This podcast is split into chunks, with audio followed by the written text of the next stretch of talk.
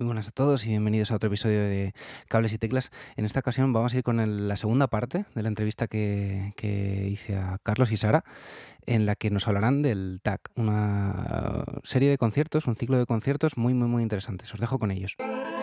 Bienvenidos al podcast de Cables y Teclas.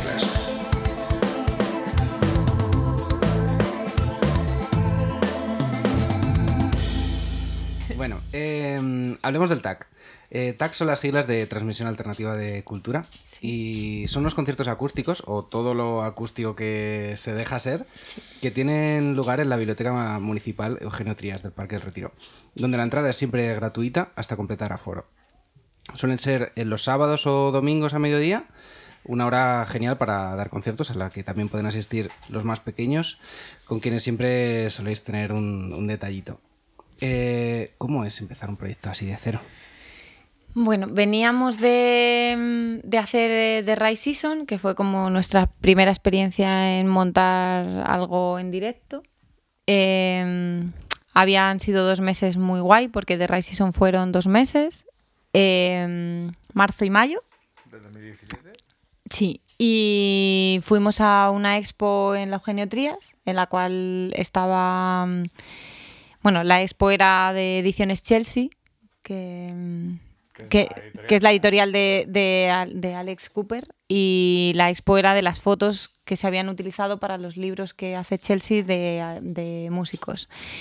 Y entre ellos estaba pues nuestro amigo Jaime García Soriano, ex Sexy Sadie y Señor Nadie. Bueno, ex es un poco raro decirlo. Es, no, es Jaime García Soriano, Sexy Sadie y Señor Nadie, barra. y mm, nos presentó al tipo que...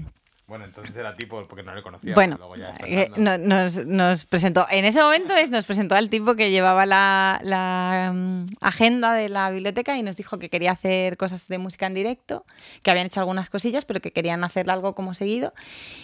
Y en ese momento, pues nosotros llegamos allí con toda nuestra ingenuidad y le dijimos, uy, mira, te vamos a enseñar lo que hemos hecho en The Rise Season. Por suerte, teníamos un documento gráfico muy bonito de The Rise Season, habían pasado músicos geniales por allí. 250 fotos. ¿Y vídeos? Y, y el, el señor pues nos dijo, uy, qué bonito esto, venir a reuniros conmigo. Y yo me pensaba que eso era un cuento, o sea, que no nos iba a decir ni era como fruto del momento, ¿no? Que había allí como una expo, había un montón de músicos y, y con el calentón pues que nos decía que sí porque tal. Pero no, la verdad es que el señor estaba como muy emocionado con que hiciéramos esto Fernando. te queremos. Fernando. Sí, Fernando, Fernando es el mejor. Y, y nos dio tres meses, como tres, tres citas en tres meses diferentes, que eran octubre, noviembre y diciembre, Para ver qué pasa. para ver qué pasaba, ¿no? Cómo, cómo lo hacíamos, porque claro, imaginaos que tú no conoces de nada, nada más que de 10 minutos a alguien y le dices, oye, vente a montar conciertos a mi biblioteca donde trabajo. Y es una biblioteca pública y a lo mejor, pues, yo qué sé, destrozan la biblioteca, la lían, puede pasar mil cosas, ¿no?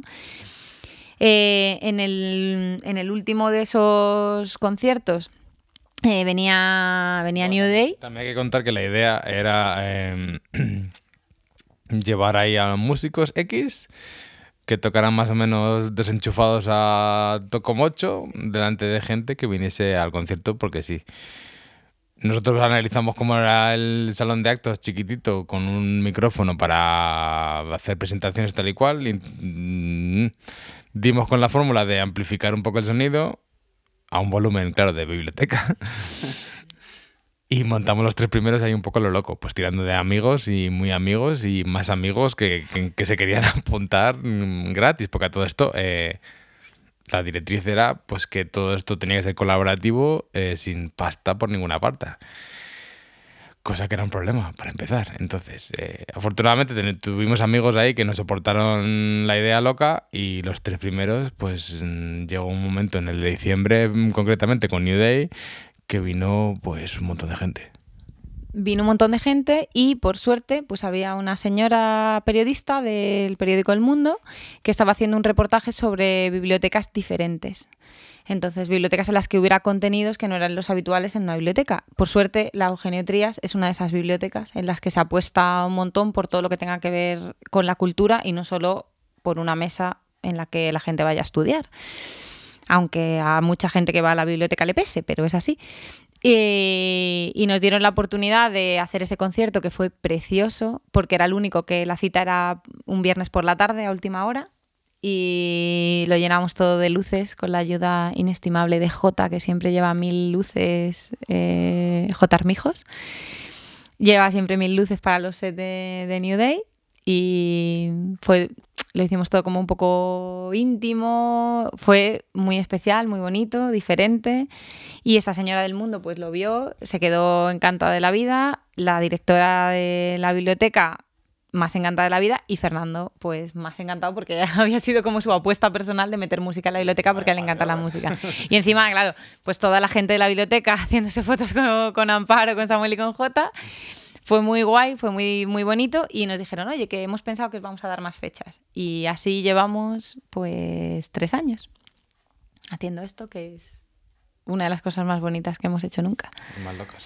En un sitio que me gusta recalcarlo siempre, eh, la antigua casa de, era la antigua casa de fieras del Retiro.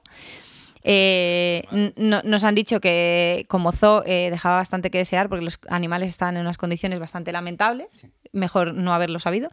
Y, y luego la parte donde nosotros hacemos los conciertos, que es el salón de actos de la biblioteca, eh, era la antigua casa del jardinero mayor del reino, que es el, el señor que se dedicaba a cuidar el parque del Buen Retiro, los jardines del Buen Retiro.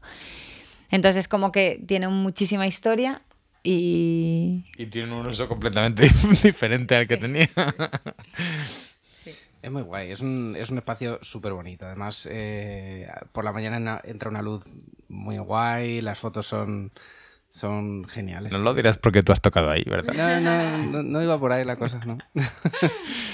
Eh, ¿os, os llaman mucho? ¿Os contactan mucho para tocar allí? sí, Sí, ¿no? sí. Afortunadamente, eh, bueno, eh, primero voy a decir, desgraciadamente, pedimos una subvención hace cosa de un año Reivindicar, reivindicar. porque era la primera vez que, mm, que se ofrecían esta, eh, esta subvención en concreto, que era una subvención cultural para música en directo, eh, teatro y artes plásticas.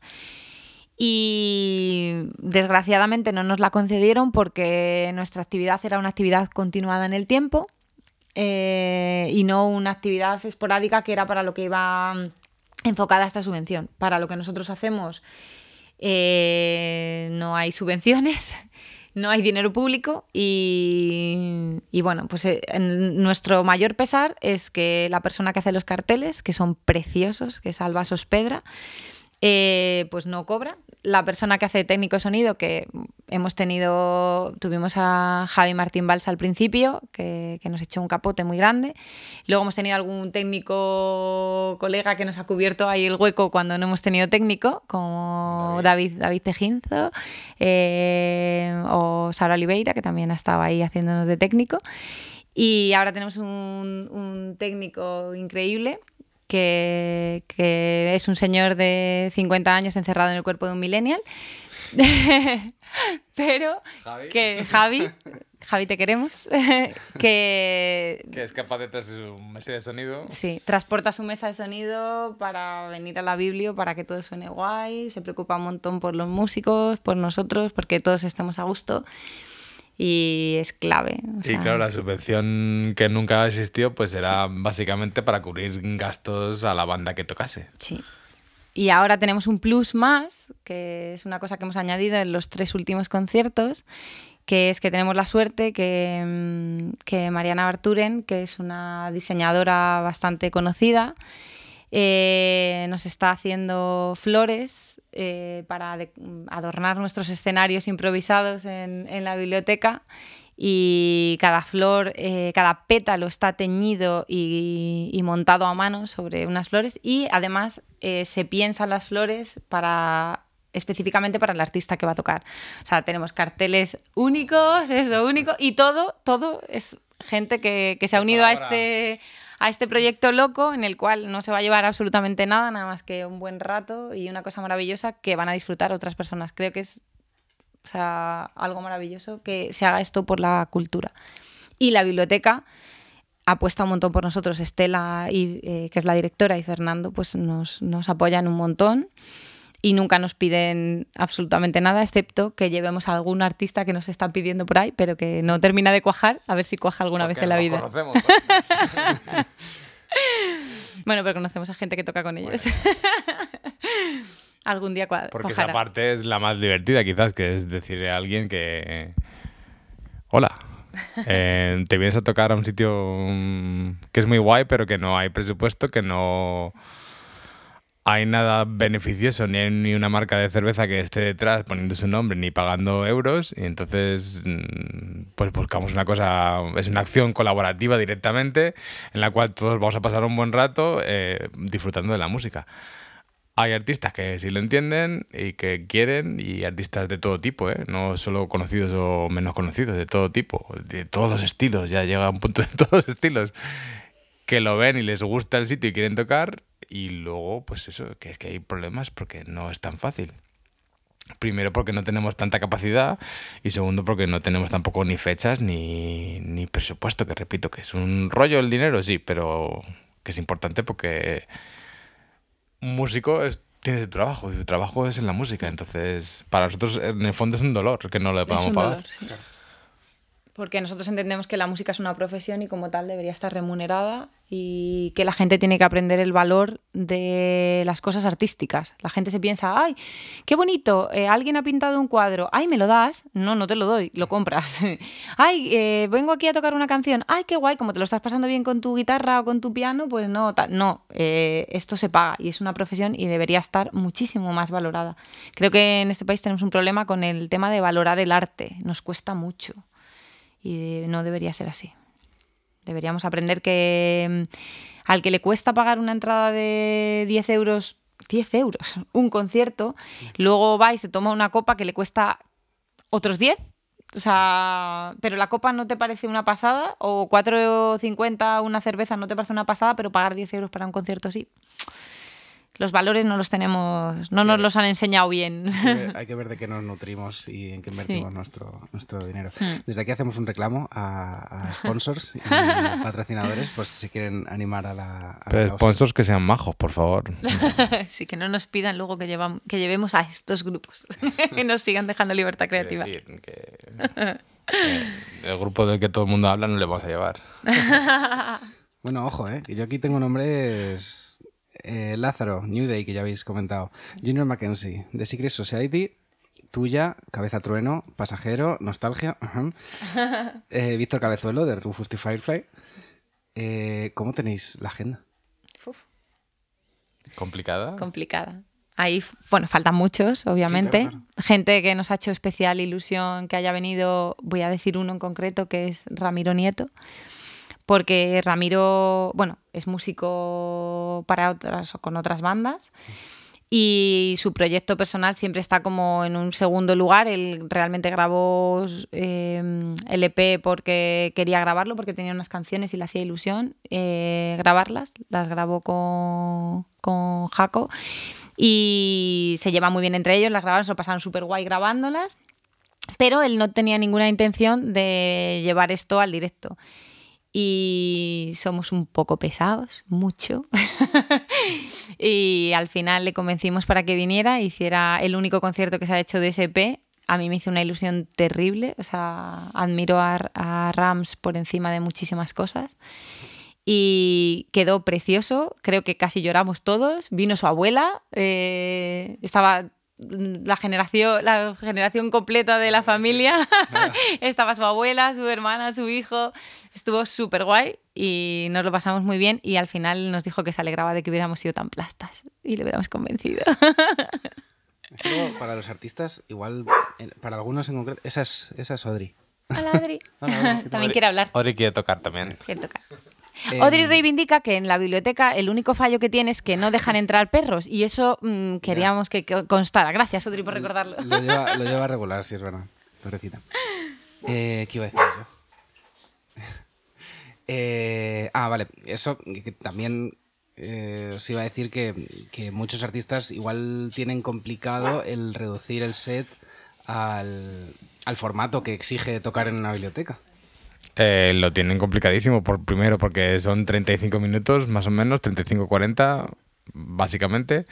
Segundo, porque no es una sala de conciertos que no está preparado para tener la banda al completo. Eh, hemos metido baterías allí con trapos mm, toallas por encima, eh, tocando flojito, eh, de todo. Pero bueno, se atreven también porque es una cosa más divertida que tocarlo de siempre. Sí que es verdad que hay que convencerles un poco y que sobre todo mm, últimamente además nos negamos a que alguien quiera tocar sin haber visto la biblioteca.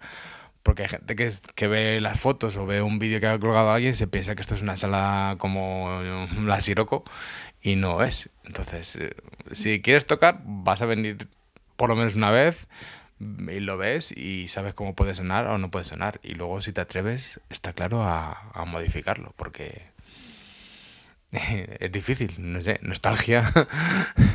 en, en directo es una burrada de sonido y aquí pues lo tuviste que adaptar muchísimo. Pues bueno, aceptaste el reto y salió estupendamente. Fue muy guay. Vamos, yo recuerdo estar muy cómodo tocando, así que no. El reto mola y, y al final lo llevas, lo llevas a cabo. Eh, de todas formas, dejaré un enlace de vuestras redes sociales para que le echéis un vistazo y sobre todo a lo que comentabas de los, de los carteles que, que hace Alba, que son, son una pasada. Son, Son preciosos. Son obras de arte en Sí. en sí mismas. Tenemos una suerte con ella increíble porque es maravilloso y cada cartel, aunque parezca así como, uy, que es una línea que no tiene cara, eh, los carteles son una pasada. Están pensados uno por uno, ellas estudia las redes sociales, se ponen los, los grupos para escucharles, eh, para saber un poco qué, qué va a hacer y, y al final, claro, o sea, tenemos un grupo de amigos que a veces pues, ponemos los carteles en, eh, en el WhatsApp de grupo de amigos y siempre es... Sí, hoy perdón.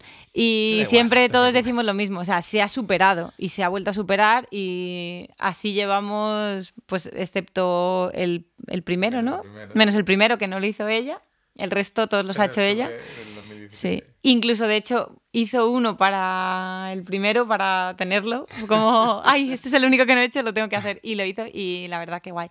Luego también decir que tenemos una exposición que ya la hemos hecho dos años y volveremos a hacerla, hacerla un tercero, eh, con los carteles que hemos ido utilizando durante todo el año y algunas fotos para que la gente que pasa por el pasillo de la Biblia pues sepa que eso se hace ahí, que vea que maravillas de carteles, conozca música que a lo mejor no conoce, una- ponemos una breve explicación de qué es transmisión alternativa de cultura y por qué.